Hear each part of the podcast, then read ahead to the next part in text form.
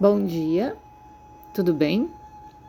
Então, falando de profissional, quando a gente aprende a nos enxergar, né? O, eu sempre acreditei e acredito que ser um profissional de qualquer área é quando você entende sobre aquele assunto e domina aquele assunto de certa forma através da tua experiência, da tua vivência.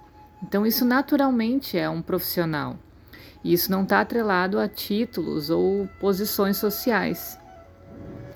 Então, quando a gente adquire consciência, quando a gente aprende a, a, manipular essas energias no nosso dia a dia, a gente tem condições de auxiliar outras pessoas.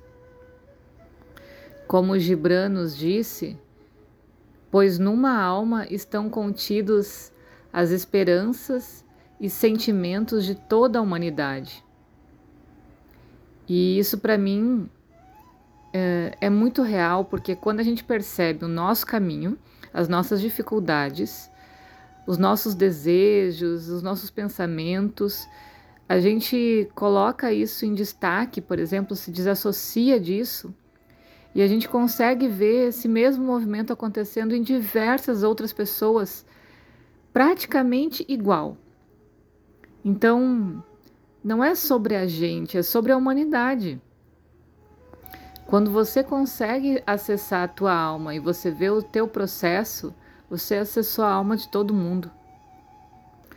Confúcio tem uma mensagem que eu gosto muito Ser um profissional não é somente conseguir enxergar as palavras, precisa conseguir enxergar a essência dessa função, aprofundar e se encaixar mais em sua tarefa, auxiliar outras pessoas a aprofundar em sua tarefa, incentivar uns aos outros a se renovar e sermos profissionais. Que cada pessoa possa então ser profissional da sua vida possa ter esse comando, essa autoridade dentro da sua vida. Que não seja mais um processo mecânico, é, ação e reação dos seus karmas. E assim a gente consegue ajudar outras pessoas. Para mim, escolher um caminho requer força de conduta e honra. Para ser um bom modelo, um bom representante da profissão que escolheu, mantenha o esforço da conduta correta. Se não for assim, assumirá muitos karmas para as próximas gerações e egrégora da sua profissão. Pois conhecer o caminho e não cumpri-lo é o maior pecado que podemos cometer. Cada um tem a sua função para contribuir com o mundo. Existe o núcleo, a essência dessa função, a qual devemos nos conectar para saber o que fazer em cada momento. Então, esse é o grande espírito, esse é o absoluto, é aquele que não se identifica com a matéria. Eu posso ter facilidade, eu posso ter habilidade em exercer qualquer profissão, através da comunicação, da autoconsciência, habilidades manuais, enfim. Porém, existe um princípio absoluto que nos liga que é essa relação espiritual, essa consciência maior, aonde comporta os nossos valores.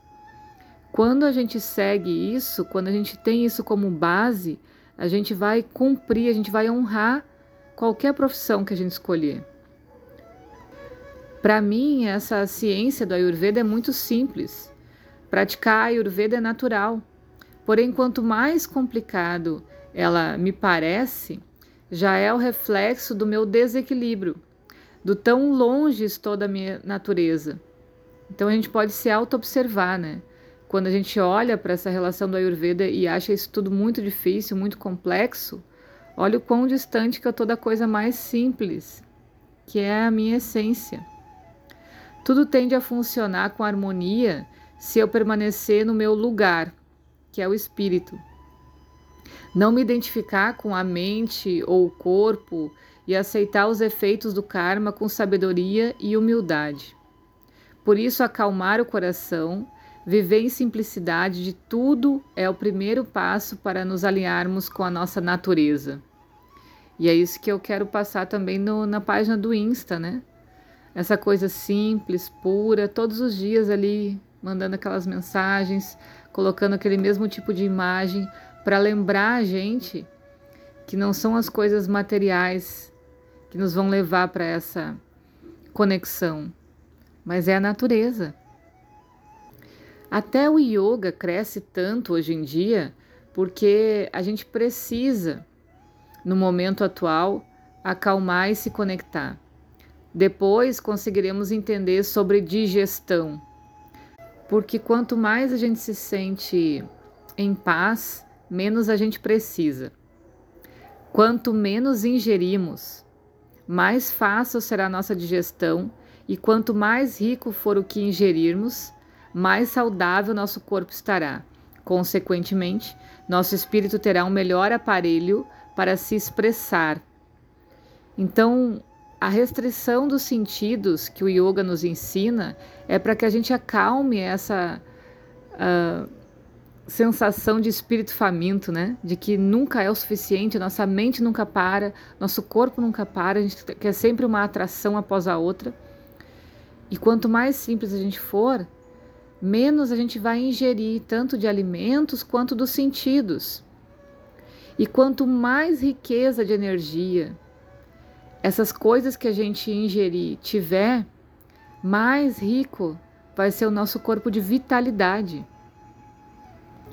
E o Charaka do Ayurveda nos diz: aquele que, após receber o conhecimento de seus predecessores, não transmiti-lo aos seus discípulos, é um devedor aos seus preceptores e um grande pecador.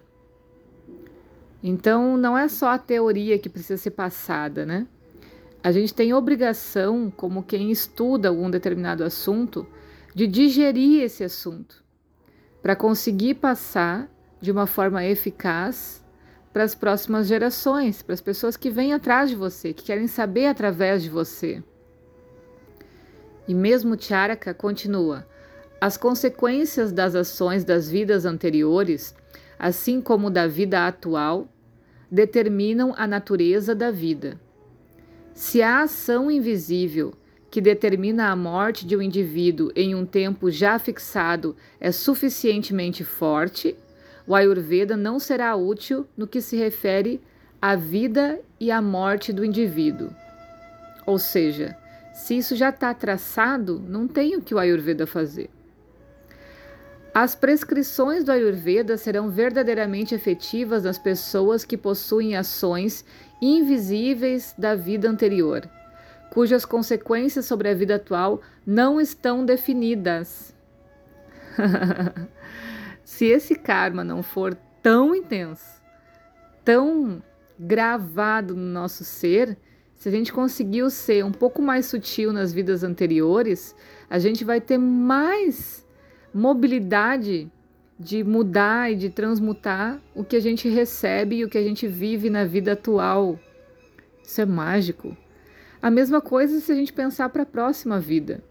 Quanto mais a gente se esforça para sutilizar, para digerir, para simplificar nessa, mais fácil vai ser para a próxima. No próximo áudio, eu quero compartilhar o exemplo de um atendimento, para a gente ir estudando como que esses karmas, essas ações, essas doenças, esses desequilíbrios aparecem no nosso corpo e como que a gente pode melhorar a nossa consciência, assumir o controle e fazer a modificação desses elementos. Ok? Então, até o próximo áudio. Beijo e bons estudos!